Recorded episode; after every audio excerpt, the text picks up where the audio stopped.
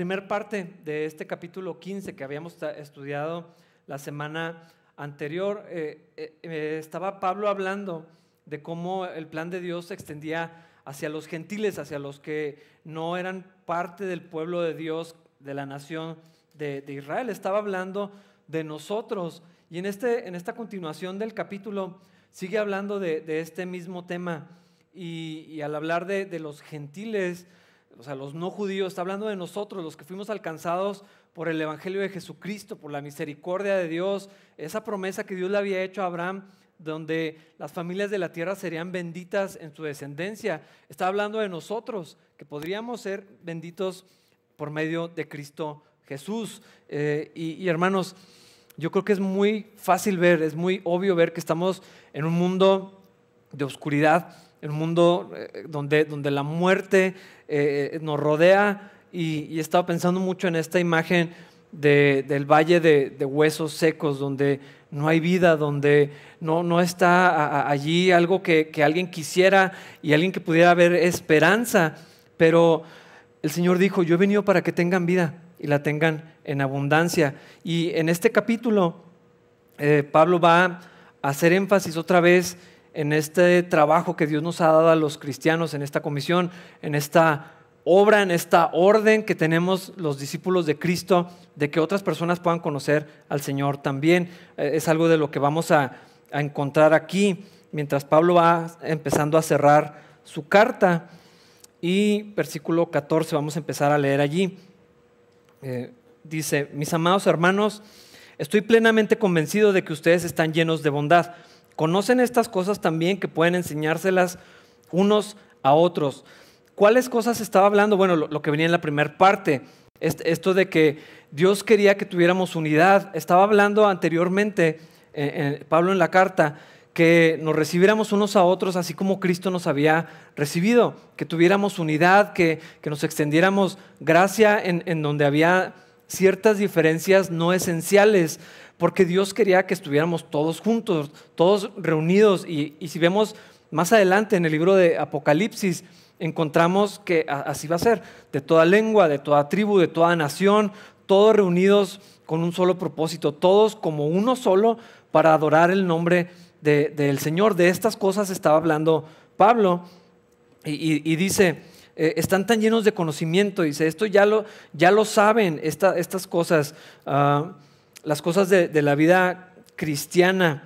Eh, y lo que está diciendo Pablo es, saben tanto esto, lo, conocen también, están llenos de, bondad y de conocimiento que se pueden enseñar los unos a los otros.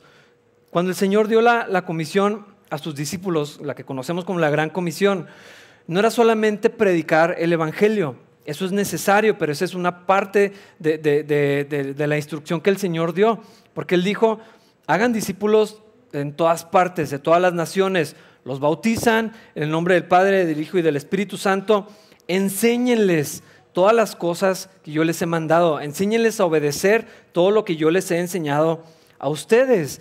Y de esto está hablando Pablo aquí, del conocimiento que tenían los hermanos a los que les está dirigiendo esta, esta carta. Era tanto que se podían enseñar los unos a los otros. Y, y yo me tuve que detener aquí en este pasaje en este primer versículo a pensar en esto.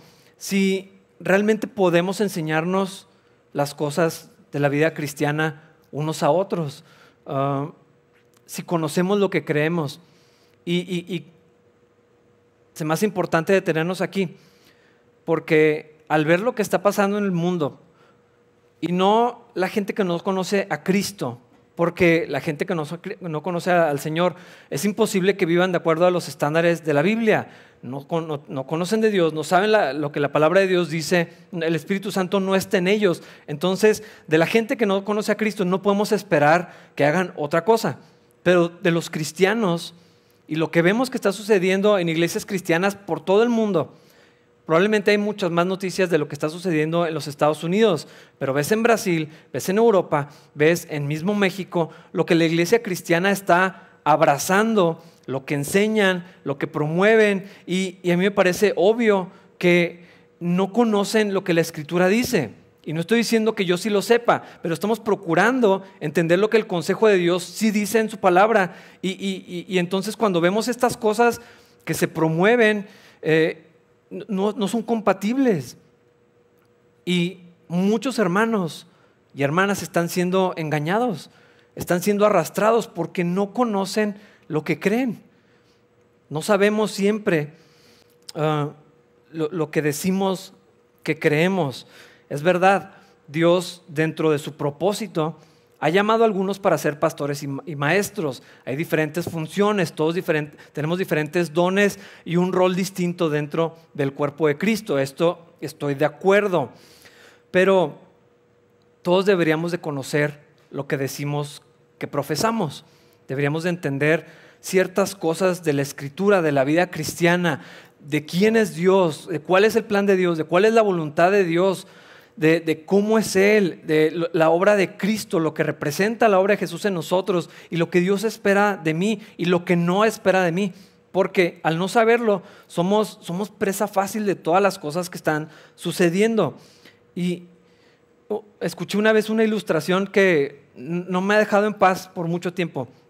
Imagínate que tú vas con una persona de cualquier profesión, pero vamos a pensar en, un albañil, alguien que, sabe construir, y, te dice que esta, persona que tiene 20 años como albañil, eh, tú asumes que tiene esa experiencia.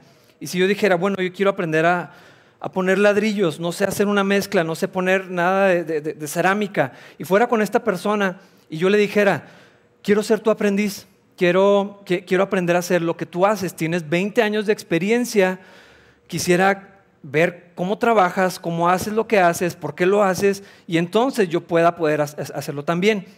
Y que esta persona me dijera, bueno, sí, tengo 20 años de ser albañil, pero no sé poner ladrillos, no sé cómo se hace este trabajo sería no solamente extraño que alguien dijera eso, eh, sería incorrecto. Que yo en mi profesión, en lo que estudié, en lo que trabajé mucho tiempo, y alguien me dijera, quiero aprender un poquito de lo que tú sabes hacer, y yo le dijera, es que no sé nada. ¿Qué te enseño? Pero tienes, o sea, te graduaste hace mil años, ¿qué has hecho estos veintitantos años? Eh, ¿A qué te has dedicado? No, pues no, sé, simplemente no sé nada de mi carrera. E, eso sería inaceptable. Imagínate que vas con el médico y le dices, eh, doctor, doctora, pues tengo todo esto que tengo. Hijo, no sé. Pero si usted tiene ahí un título, hace 15 años que se graduó, ¿por qué, ¿por qué no sabe nada? Sería inaceptable en cualquier esfera de la vida que alguien diga que tiene 5 años, 10 años, 20, 15, 30, los que sean, de, estar en algo y no saber absolutamente nada. Lo extraño es que en el cristianismo sí existe eso y lo vemos como algo completamente normal. Tengo 15 años de ser cristiano, tengo 5 años de ser cristiano, tengo 35 años de ser cristiano y no tengo la capacidad de enseñarle un poquito de la vida cristiana a alguien que me pide ser un aprendiz o un discípulo. Esto es muy raro, pero es la realidad de la iglesia cristiana en un porcentaje enorme. No sabemos lo que creemos y por eso somos engañados y somos seducidos y no, y no filtramos lo que escuchamos en predicaciones, en videos, en mensajes, nos compartimos devocionales, nos mandamos eh, oraciones o las publicamos y, recibimos eh, absolutamente lo que sea sin ninguna clase de filtro y sin entender o discernir, aunque sea un poco, que lo que estamos escuchando y lo que estoy dejando entrar a mi vida no tiene nada que ver con lo que la Biblia dice. Pablo está asumiendo que estas personas que están leyendo la carta y quienes la están escuchando ya conocían estas cosas, están llenos de conocimiento, tanto así que tienen la capacidad de pasarlo a otros, a sus hijos, a la gente de la congregación, a sus vecinos, que si alguien les preguntara, oye, pues, ¿qué, es eso de Jesús que tú estás hablando y que dices que vives? Y, pues enséñame, quiero saber. Y Pablo asume que ellos pueden compartir en diferentes capacidades, de diferentes niveles, en diferentes personalidades y contextos, definitivamente sí, pero que ellos podían pasar a otros lo que sabían. Hermanos, ¿cuántas veces hemos leído la Biblia completa? Y no quiero traer así como un, un viaje de así de culpa, pero, pero quiero que lo pensemos. Si digo que soy cristiano, he ido a la iglesia cristiana desde que tenía siete años y no he leído nunca la Biblia completa, entonces ¿cómo digo que sigo a Cristo? Si no sé lo que dice la revelación que Dios nos ha entregado. Doctrinas básicas, un poquito de la historia eh, de la iglesia, de, de las cosas del cristianismo, porque digo que soy cristiano. Hermanos, cuando menos lo fundamental, necesitamos aprenderlo, poder comunicar a otros lo que creemos. Estoy de acuerdo y es importante cuando alguien pregunta y alguien está interesado traerlo a la iglesia, sí, pero, pero no debería ser porque no sé absolutamente nada que decirle. Esto no quiere decir meternos a un seminario o a un instituto bíblico, no necesariamente. Esa, esa no, no sé, nos vamos a veces de 0 a 100. No, quiero aprender y, no sé mucho, entonces me meto a un instituto. Tal vez no es necesario hacer eso, hay, hay, material en la, iglesia misma. Eh, ahorita en internet hay tanto que aprender, hay decenas, hay cientos de libros que, a los que podemos recurrir. Hermanos, tenemos que tener la capacidad de, enseñar estas cosas, de pasarlas más adelante. He estado reflexionando muchísimo en cuanto a la responsabilidad que tenemos los padres con nuestros hijos, de pasarles la doctrina, de, enseñarles, eh, en particular, en particular los, los, papás, o sea, los, varones. Eh, no estoy diciendo que, que, sea una responsabilidad exclusiva o que una mamá no pueda hacerlo, pero cuando el padre está presente es inaceptable que no sepa algo fundamental para que lo pase ah, más adelante con, con sus hijos. Y, lo, que, lo, que, Dios nos va a demandar en, esta área, eh, hermanos, es algo que necesitamos recordar. Eh, los padres, papás y mamás, somos los principales encargados de, que nuestros hijos conozcan al Señor y conozcan la doctrina y conozcan lo que creemos. Si, si el contexto de, de ciertos ministerios dentro de la iglesia no existieran, como los grupos de jóvenes o, los ministerios de niños, si eso no estuviera presente en la iglesia, como no ha estado todo un año durante la pandemia, eh, ¿qué les va a quedar a, nuestros hijos si eso nunca estuviera? Pero hemos aprendido a depender de esto para que otro tenga la responsabilidad. Y, de pronto asumimos, y estoy hablando por, mí, asumimos que nuestros hijos saben cosas, porque tienen, tienen yendo a la iglesia desde siempre. Pero hermanos, no, podemos asumir esto así. La iglesia y la familia juntos definitivamente trabajan para, la obra del discipulado.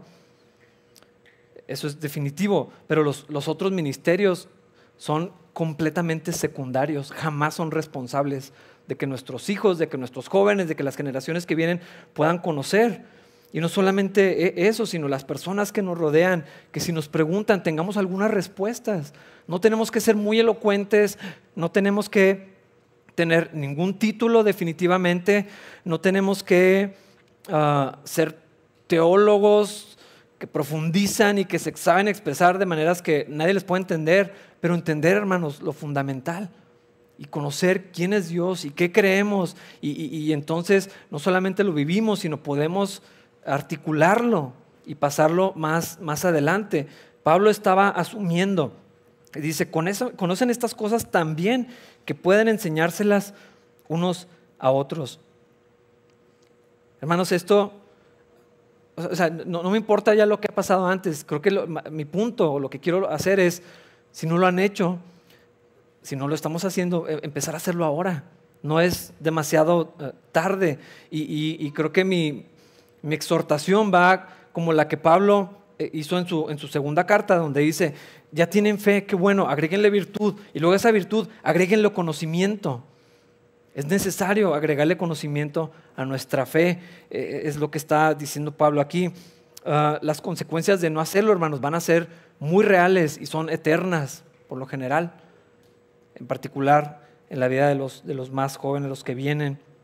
Eh, y ahora eh, definitivamente eh, tal vez no, no debería ser necesario aclararlo, pero la idea no es nomás saber por saber, ni llenarnos de conocimiento. El conocimiento por sí mismo no es poderoso para transformar las vidas. El Espíritu Santo es el quien transforma las vidas. Llenar la cabeza y no vivir nada, pues no, no, sirve. Eh, de hecho, puede ser engañoso el conocimiento en, algunos sentidos.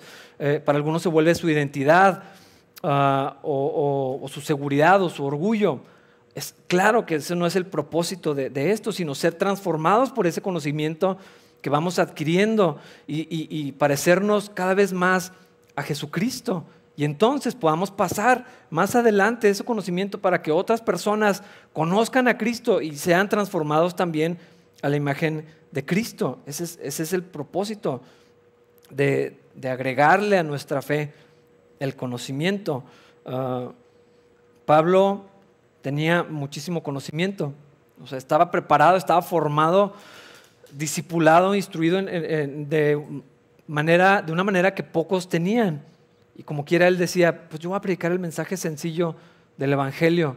Eh, es cierto, el, mensaje es, sencillo, es algo que todos pueden entender, es algo que todos podemos replicar, pero eso no, no quiere decir que debemos permanecer en un estado donde no conocemos lo que creemos. Hermanos, en especial si tenemos muchos años en el cristianismo, eh, no, no, podemos ser ese que, esa, esa persona que mencionaba al inicio, no sé nada. Mejor pregúntale a otra persona.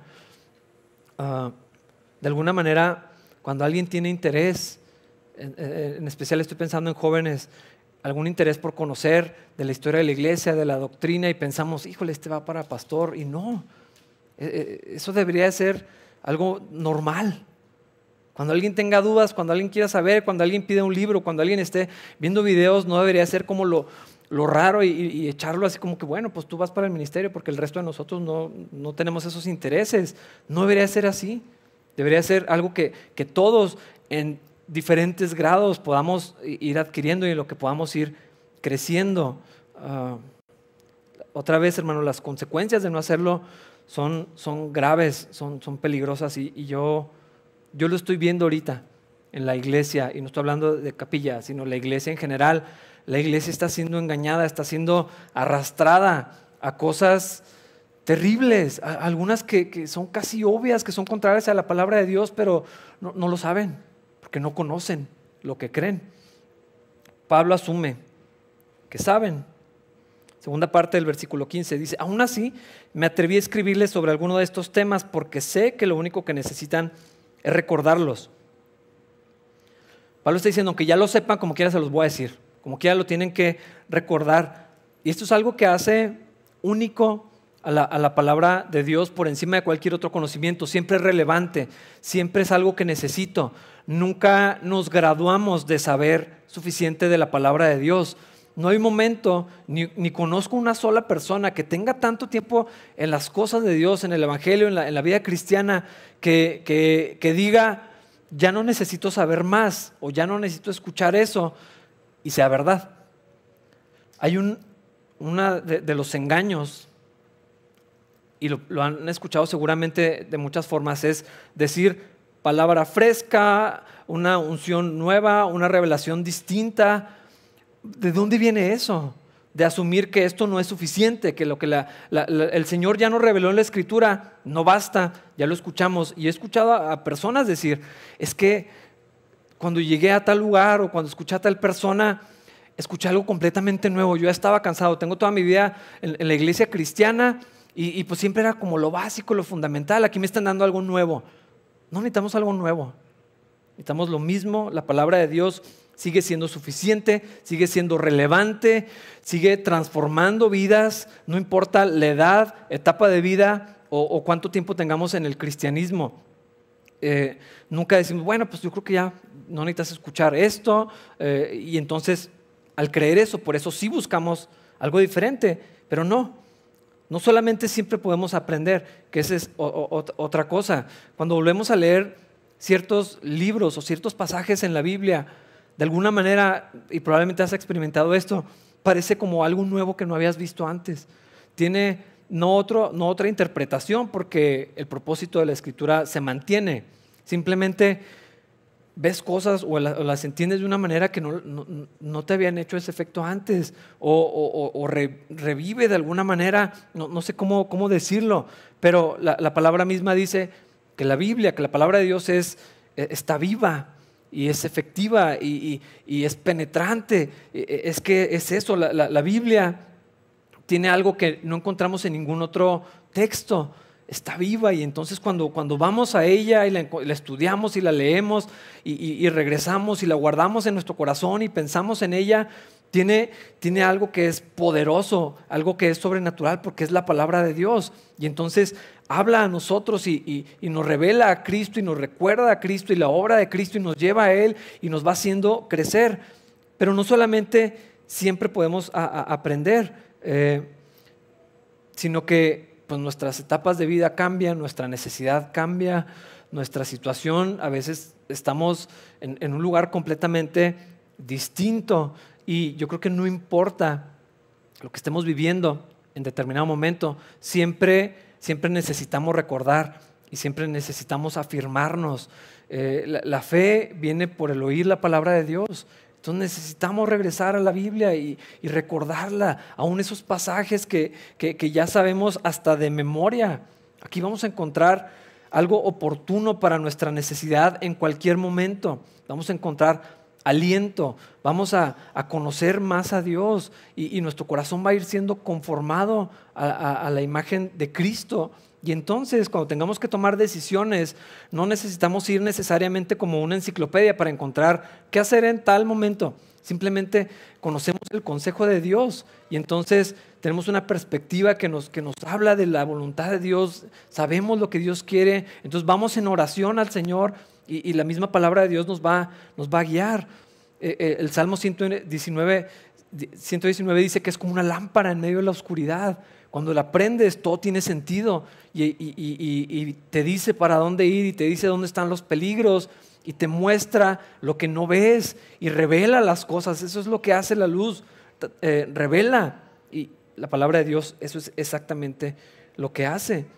Hermanos, cuando estamos desanimados, necesitamos recordar la palabra de Dios, volver a lo que ya sabíamos, a lo que tal vez nosotros le habíamos dicho a alguien. Necesitamos que alguien nos recuerde lo que conocemos. Cuando estamos en pecado o estamos en una situación eh, que nos hemos apartado de Dios o estamos tomando un rumbo que no debemos y entonces alguien nos recuerda la palabra de Dios. Otra vez no son cosas nuevas probablemente, en el mejor de los casos no era nada nuevo, pero es algo que ya sabíamos, pero que estábamos olvidando y necesitamos recordarlo. Y Pablo es lo que está haciendo ahora. Hermanos, ya lo saben, lo saben también que se lo pueden enseñar unos a otros, pero como quiera se los voy a recordar. Yo creo que eh, eso es lo que hacemos aquí. Difícilmente les voy a decir algo que no sepan, pero cuando estudiamos la palabra de Dios verso a verso, volvemos a lo que Dios quiere, nos recuerda, nos refresca, nos, nos despierta, depende de la necesidad y lo que Dios quiere hacer cada vez. Y hermanos, no vamos a enseñar otra cosa diferente, no vamos a estudiar otra cosa distinta. A ustedes no les sirven mis opiniones, ni si tengo alguna idea nueva, no, hace falta ni ese lugar para hacerlo. La Biblia, eso es lo que vamos a seguir haciendo hasta que el Señor lo permita. Versículos 15 al 17. Pues por la gracia de Dios, soy un mensajero especial de Cristo Jesús enviado a ustedes, los gentiles. Les transmito la buena noticia para presentarlos como una ofrenda aceptable a Dios, hecha santa por el Espíritu Santo. Así que tengo razón de estar entusiasmado por todo lo que Cristo Jesús ha hecho por medio de mí al servir a Dios. Sin embargo, no me atrevo a jactarme de nada, salvo de lo que Cristo ha hecho por medio de mí al llevar a los gentiles a Dios a través de mi mensaje y de la manera que he trabajado entre ellos. Casi parece que Pablo está presumiendo de algo, pero es claro que no, no es así. Pablo está alegre de lo que Dios ha hecho a través de él. Eh, es cierto, hay una línea muy delgada entre querer servir a Dios y querer que todos lo sepan. No es eso lo que está pasando. Pablo no está poniéndose en una categoría especial, ni está, ni está diciendo, ya vieron cómo Dios me, usa a mí, o sea, no, no tiene nada que ver con esto, sino que si vemos las otras cosas que Pablo dice, no solamente en esta carta, sino en, las, en las otras que hayamos en el Nuevo Testamento, el entendimiento que él tenía de sí mismo, la verdad de dónde lo había sacado el Señor, sabiendo cómo lleno de conocimiento y de celo, con un linaje impecable, con una instrucción y un estatus y un nivel que lo ponía de alguna forma por encima de toda la sociedad, sabiendo que todo eso no servía para nada aparte de Cristo, y que él estaba equivocado, que él había errado el camino, que él había tratado de encontrar la aceptación de Dios y ser usado por Dios de alguna forma, porque eso era lo que él quería hacer, pero de una manera completamente equivocada. Entonces, de saber de dónde Dios lo sacó, el error en el que estaba y cómo lo limpió y cómo lo, lo trajo ahora para ser eh, eh, parte del cuerpo de Cristo, otro de los apóstoles enviado a llevar este mensaje y de ver cómo Dios lo podía utilizar y ver las vidas transformadas y llevar el Evangelio y cómo la gente venía a Cristo y, eran nueva creación y todo lo que estaba sucediendo. Eh, eh, eh, eso era lo que llenaba a, Pablo. Cómo Dios puede usar a los que no son aptos, a los que no lo merecemos.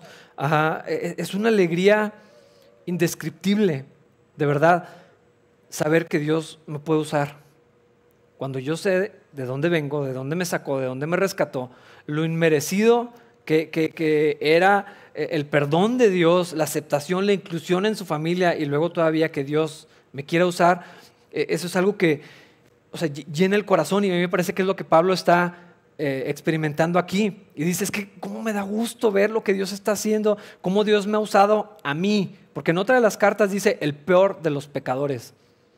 Él, tenía esa percepción, él sabía todas las maneras en que había ofendido a Dios, pero ahora era un instrumento en las manos del Señor y se alegraba de ver lo que Dios estaba haciendo, como él era solamente un, mensajero, un instrumento o, un canal, alguien que eh, nomás pasaba el mensaje de Dios y, y Dios lo estaba utilizando para traer vida y cómo todo ese resultado, todo ese fruto que veía, gente viniendo a Cristo, familias siendo transformadas, viendo cómo las diferencias sociales, políticas, económicas y aún de género que, permeaban y que causaban daño, todo era ecualizado por el Evangelio y, ver cómo Pablo estaba siendo utilizado y, siendo parte de esto eh, es algo impresionante.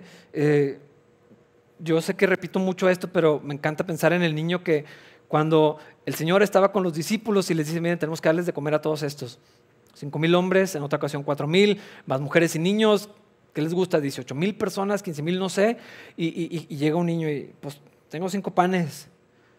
Es casi gracioso, sino ridículo. Cinco panes para toda esta gente. Pero en las manos del Señor, cinco panes y dos peces son suficientes. Y eso es lo que Pablo está experimentando. Él, Señor, pues no tengo nada que darte. O sea, mira toda esta necesidad, mira toda esta muerte, toda esta oscuridad. ¿Yo qué voy a hacer? Pero me pongo, estoy dispuesto y me pongo en tus manos. Y luego Dios lo toma y lo transforma y estaba trayendo toda esta vida y, todos estos milagros que estaban sucediendo. Claro que Pablo estaba sorprendido, pero también se, se alegraba. Y la gloria de Pablo estaba no en él, ni estaba en la jactancia de miren cómo Dios me usa, porque se acuerdan quién. No, la gloria de Pablo estaba en ver a Dios obrar a través de él y en algunas ocasiones probablemente a pesar de, él, porque Dios eso es lo, que hace. Y hermanos, eh, yo creo que esto es algo que muchos pierden de vista cuando hablamos en cuanto al servicio, o, es más, o cuando se presenta alguna necesidad dentro de la iglesia. Ah, Cuando servimos por necesidad, por obligación, por compromiso, ah, como dice, cuando damos eh, con tristeza por necesidad en ese pasaje, no, experimentamos esto. Pero cuando nos, cuando nos dejamos ser usados por Dios, cuando nos disponemos, Dios, lo que tú quieras hacer con mi vida, aquí está, te lo ofrezco. Y entonces Dios agarra esos cinco panes y hace milagros. Eh, vamos a experimentar esto que Pablo estaba eh, viendo. Servir a Dios porque se necesita, porque alguien lo tiene que hacer, no es el corazón correcto. Eh, se van a perder de, vivir esto que está disponible para todos los cristianos.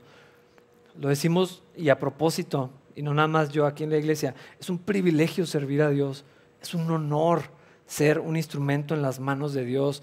Y, pasa esto, ¿cómo Dios me puede usar a mí? Pues es sorprendente, es maravilloso. Y pasa, y sabes qué, la buena noticia es que Dios quiere seguirlo haciendo, con el que se disponga. Todos nosotros, tú, cada uno de ustedes, Dios, Dios quiere usarte y, Dios quiere hacer esto y quiere que, quiere que vivas esto que estaba pasando con Pablo. Dice, no me atrevo a jactarme de nada, salvo de lo que Cristo ha hecho por mí al llevar a los gentiles a Dios a través de mi mensaje.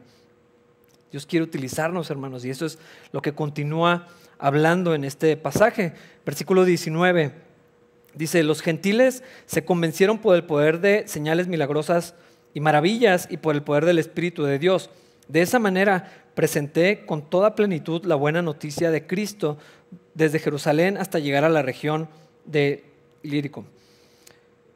Dios usó señales y milagros, cosas impresionantes.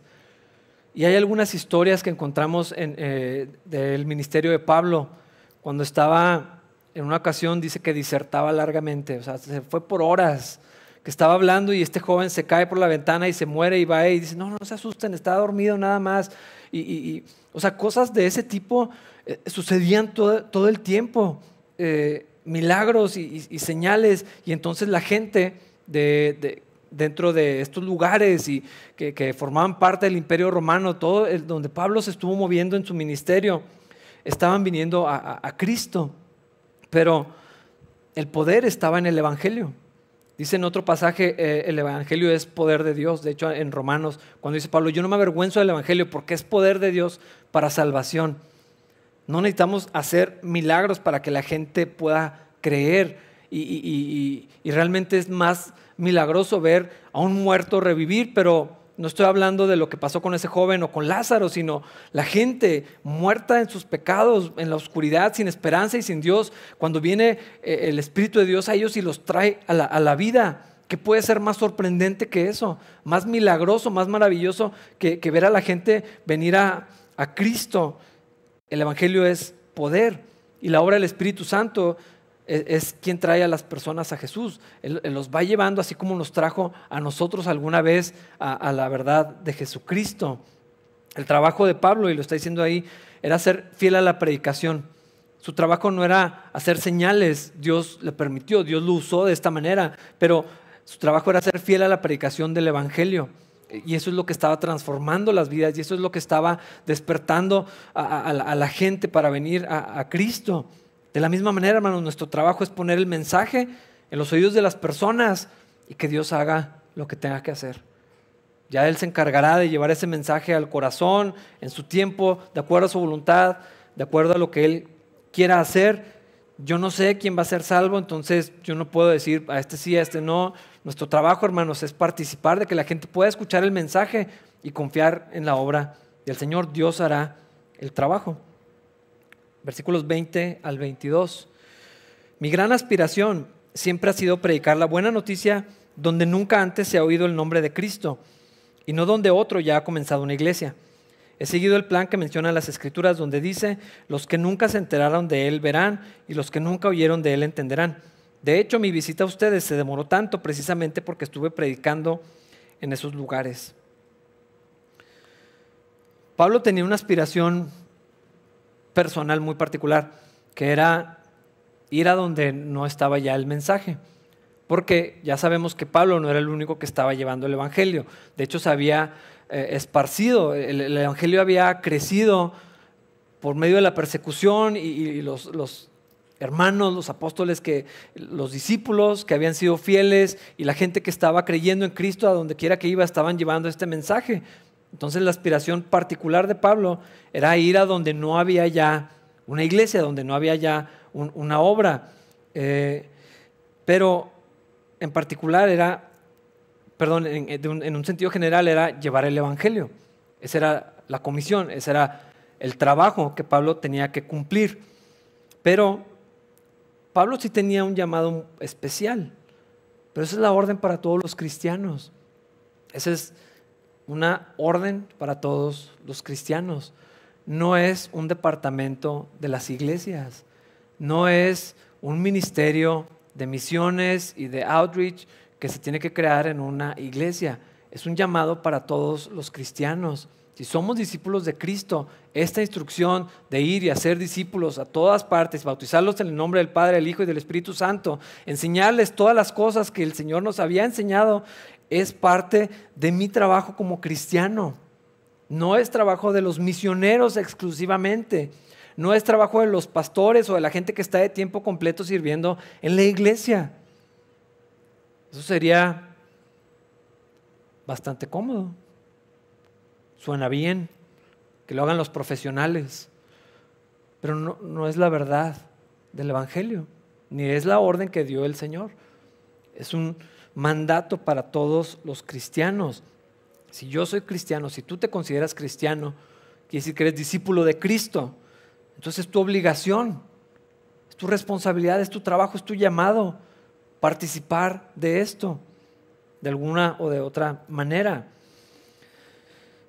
De alguna las palabras son importantes. Y en la iglesia hemos redefinido esto. Entonces, cuando yo les digo misiones, ¿qué es lo primero que piensan? Alguien yendo a un país lejano, saliendo de su cultura, y eso es una parte, definitivamente sí, pero como que lo hacemos algo tan ajeno a nosotros que nos excluimos de la responsabilidad de participar de esto. Pero, hermanos, lo veíamos en, en la semana anterior y lo encontramos por toda la Biblia. Dios quiere alcanzar a gente en todas las naciones. Dios quiere que el mensaje del Evangelio siga creciendo y siga avanzando, así como llegó a, nosotros. Dios nos ha dado esa tarea a la iglesia. Es, somos el instrumento que Dios eligió utilizar para que esto sucediera, de boca en boca, de uno por uno, usando los medios que Dios ponga a, nuestro alcance. Ser discípulos de, Cristo, hacer discípulos y enviar discípulos es nuestra responsabilidad. Versículos 19 y 20.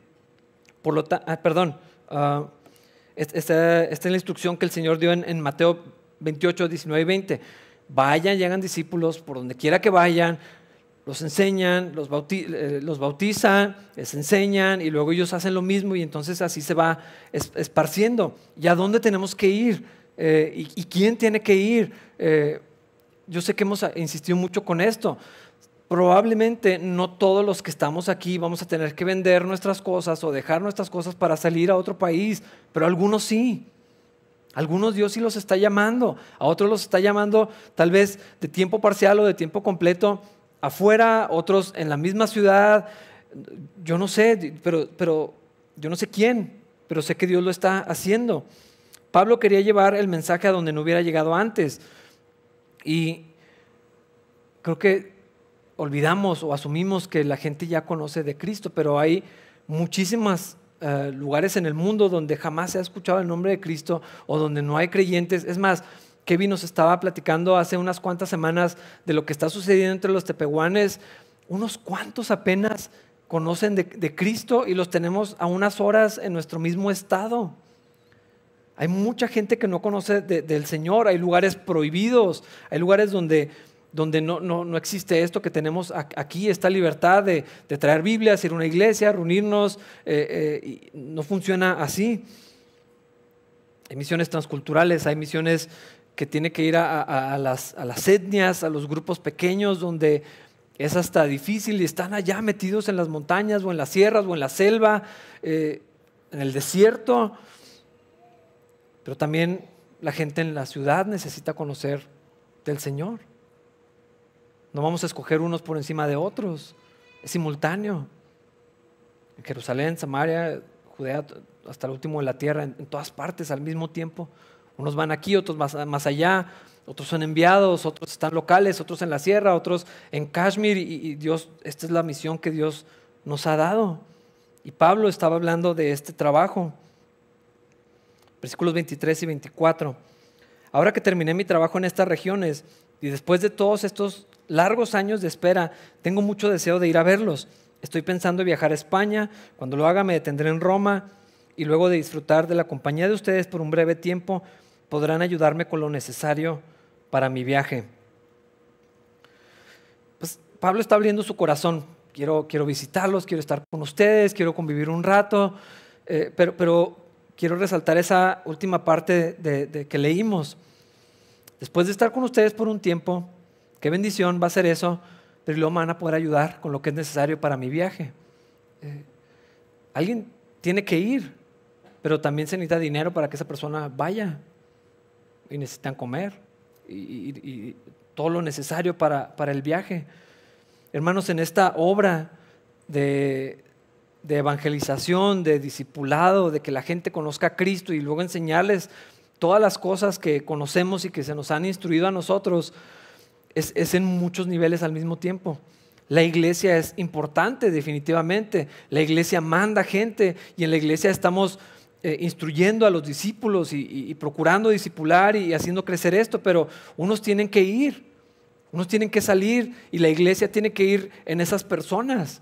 No podemos ir 100 personas al mismo lugar probablemente, pero sí puede ir una pareja o un equipo y, la iglesia va representada por ellos y va en ellos y, estamos a través de ellos en, esa obra. ¿Y cómo podemos participar? Aquí, aquí es una manera. Unos dan para los que van. Pablo dice, yo los voy a visitar y yo, voy a cumplir con este trabajo y ustedes me van a apoyar con lo que es necesario para, este viaje. Unos dan para los que van. Versículos 25 al 29. Sin embargo, antes de ir a visitarlos, debo ir a Jerusalén para llevar una ofrenda a los creyentes de allí. Pues les cuento, los creyentes de Macedonia y Acaya con entusiasmo juntaron una ofrenda para los creyentes de Jerusalén que son pobres. Lo hicieron con gusto porque se sienten en deuda con ellos dado que los gentiles recibieron las bendiciones espirituales de la buena noticia por parte de los creyentes en Jerusalén, sienten que lo menos que pueden hacer por ellos a cambio es ayudarlos económicamente. Cuando yo entregue ese dinero y termine esa buena acción de los gentiles, iré a visitarlos a ustedes de camino a España. Cuando vaya, estoy seguro de que Cristo bendecirá en abundancia el tiempo que pasemos juntos. Unos van, otros dan, otros reúne para las necesidades especiales, para una situación eh, eh, de misericordia, de necesidad en, particular, ah, pero me gusta mucho lo que sucede con ellos. Habían recibido el mensaje del Evangelio, habían conocido a Cristo y esa era la motivación para dar. Tenían gratitud por haber escuchado el mensaje y porque alguien mandó a otra persona y les llegó el mensaje manchado con sangre de, mártires y con mucho sacrificio y con esfuerzo de otras personas, ellos habían recibido el mensaje y se sentían en deuda. Y ahora que escucharon, oye, los hermanos les costó muchísimo, mira las bendiciones que tenemos en Cristo y ahorita están batallando, vamos a apoyarlos. Es lo mínimo que podemos hacer cuando, cuando por causa de ellos nosotros conocemos a Cristo, se sentían agradecidos y querían que otros también tuvieran la bendición que ellos. En este caso, querían apoyarlos financieramente, era lo, mínimo, pero también ellos querían participar de que, de que otros escucharan el mensaje del Señor. Y yo pensé mucho en esto. Ah, a veces lo da, y voy a hablar por mí, a veces doy por sentado lo que tengo, que conozco de Cristo, pues desde niño Biblias ha sido la norma, siempre he tenido Biblias, un Nuevo Testamento, diferentes versiones, amigos cristianos, un grupo de jóvenes, una iglesia eh, que pues nunca, nunca he, sentido alguna necesidad de comodidad en todas las iglesias en, las que he estado, incluyendo esta. Nunca, nunca ha sido algo que, eh, que he carecido de batallar para poder escuchar un estudio de la palabra de Dios tengo internet, puedo acceder a lo que quiera escuchar. Hermanos, tenemos, tenemos tantas bendiciones en Cristo primeramente, y eso es suficiente, pero además, o sea, ve todo, poder reunirnos ahorita aquí. Algunos no se han reunido porque el espacio es tan pequeño que no, es, no vale la pena el esfuerzo y decidieron no reunirse todavía, aunque ya se puede, porque caben demasiado poquitas personas. Tenemos una iglesia o un templo que, gracias a Dios, cada vez se ve mejor, una banda que toca padrísimo, Biblias en versiones, la que quieras. Y es más, ya ni siquiera compras por la versión, por el diseño. Quiero una de piel, quiero una verde, quiero una con zipper, quiero una, más bonita. Ah, y a veces lo vemos como algo tan normal o tan trivial. A veces lo vemos casi como si fuera un derecho, algo que obviamente debo, debo de tener. Pero hermanos, cuando, cuando vemos la gratitud real en nuestro corazón. Primeramente, otra vez, de que el mensaje de Cristo llegó a nosotros, de que el Señor me rescató, de que Dios me dio vida, de que yo no merecía estar en Cristo y tener comunión con Dios y, que el Espíritu Santo estuviera en mí y, ser unido a Cristo y la vida de Cristo y todo esto primeramente. Y a la luz de eso, todas las otras bendiciones y privilegios que Dios nos ha dado, que tenemos y que disfrutamos en este momento, cuando podemos asombrarnos de eso y en, ver, en lugar de verlo como algo que obviamente iba a pasar o que haya estado siempre, que mm, pues cuando quiero no voy, o sea, pues no es tan importante, pues como quiera iban a estar, no pasa nada. y, eh, y todo esto, cuando, cuando yo veo, yo no merecía esto y Dios me dio vida y alguien eh, eh, por culpa o por, por causa, perdón, de, de, de, personas que dieron sus vidas, que han servido, es que el mensaje me llegó a mí y es que estamos aquí. Entonces, la respuesta natural es eso que estaba pasando con los hermanos. Queremos apoyar. Yo quiero participar, que otros tengan lo que, lo que nosotros tenemos, que otros conozcan de Cristo, que otros eh, eh, sepan esto, tan valioso. La gente se está muriendo sin el Señor y, y, nosotros tenemos este mensaje tan valioso. Vamos a participar para que otros lo puedan recibir. Versículos 30 al 32. Mis amados hermanos, les pido encarecidamente en el nombre de nuestro Señor Jesucristo que se unan a mi lucha orando a Dios por mí. Háganlo por el amor que me tienen ese amor que el Espíritu Santo les ha dado. Pídanle que me libre de los que están en Judea, que se niegan a obedecer a Dios. Pídanle también que los creyentes de allí estén dispuestos a aceptar la ofrenda que llevo a Jerusalén. Entonces, por la voluntad de Dios, podré ir a verlos con un corazón alegre y nos alentaremos unos a otros. Unos van, otros dan, otros dan para necesidades especiales, otros apoyan, otros oran, otros alientan, otros están en la iglesia instruyéndose unos a otros, equipando. Hermanos, y todas estas no son mutuamente excluyentes, no tienes que escoger una. Así que bueno, pues a mí me toca este, echarle porras a la... Todas estas pueden participar.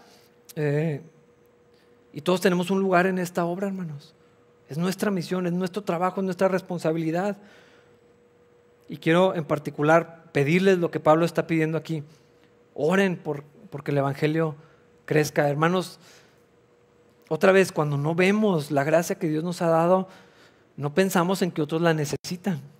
Y la gente se está muriendo y están yendo camino a la perdición, lejos de Dios, condenados y no conocen a Cristo. Y no oramos por ellos y no les hablamos. Hermanos, cuando te acuerdes de tu hermano, tu hermana, tu mamá, tus amigos, tus vecinos, tus hijos, tu esposo, tu esposa que no conoce a Cristo, ora por ellos. Ora porque el Evangelio eh, avance. Oren por los misioneros. Oren por capilla. Oren por la gente de la iglesia. Oren por, por los pastores, por los líderes. Oren porque el Señor envíe más obreros. Porque la mies es mucha y los obreros son, son pocos. Oren porque el Señor levante pastores y líderes y misioneros. Y, y, y, y porque la gente responda al llamado. Oren para que Dios les muestre dónde les corresponde a ustedes también. ¿Cuál es su parte? ¿Dónde les toca? ¿Dónde pueden dar financieramente? ¿Dónde pueden estar orando en específico por una persona, por un misionero, por un lugar, por una obra, por un grupo? Necesitamos orar, hermanos. La gente está en necesidad desesperada. Y la iglesia de Cristo nos hemos dormido, nos hemos acomodado bastante. No estoy diciendo salgan, vendan sus cosas y váyanse a otro lugar. Eso Dios se los va a mostrar. Pero cuando, cuando veamos esto como nuestra responsabilidad, nuestro llamado, como lo que Dios quiere hacer en mí, a través de mí y a través de nuestra iglesia, nuestra comunidad, tal vez Dios haga algo especial, como quiera es nuestro trabajo. Versículo 33 para terminar. Que Dios quien nos da su paz esté con todos ustedes. Amén. Hermanos, esto es lo que pido yo al Señor. Que Dios esté con ustedes, que la gracia de Dios esté con ustedes, que lo conozcan mejor, que se parezcan a Cristo. Y al estar cerca del Señor, Él va a ir obrando a través de nosotros. Vamos a poder andar en lo que, en lo que somos ahora, en lo que Dios ya hizo en nosotros, en la naturaleza que nos dio, en la vida que Cristo nos ha dado juntamente con Él. Y entonces vamos a ver el fruto de todo esto que mencionamos anteriormente. Vamos a ponernos de pie para orar. Señor, gracias por esta sección de tu palabra, Señor. Gracias por el mensaje que encontramos aquí. Abre nuestros ojos, Dios, para ver lo que no estamos viendo hasta ahorita, Señor. Llénanos de tu amor, danos compasión, Señor, por la gente que no conoce de Cristo. Dios, revélanos lo que tú has hecho por nosotros, Dios, recuérdanoslo. Que no lo olvidemos, Señor, y que en esa gracia y en esa gratitud, Dios, podamos extendernos hacia afuera y dar de gracia lo que hemos recibido, Señor, no dar por sentado nada, considerar que otros necesitan, orar, Señor, por, por salvación, participar en el lugar donde tú quieres que lo hagamos, Señor. Muévenos en esta dirección, Señor. Sabemos que es tu voluntad, que es lo que tú quieres hacer y lo que estás haciendo con tu iglesia, Señor, con tus hijos. Háblanos a cada uno en particular, Señor. ¿Dónde quieres que participemos? ¿Qué es lo que yo puedo hacer para extender tu obra, para que tu reino avance y la gente pueda conocer de Cristo Jesús, Señor? Muéstranos a cada uno de nosotros esto, Señor, y permítenos ver, permítenos atestiguar, Señor, lo que tú haces, las vidas transformadas, la gente conociéndote, tu obra creciendo, Señor, para tu gloria, primeramente, Señor. Gracias por la oportunidad que nos das de esto, Señor. Llénanos con tu espíritu para que andemos en estas cosas, Dios. Te lo pedimos en Cristo Jesús. Amén.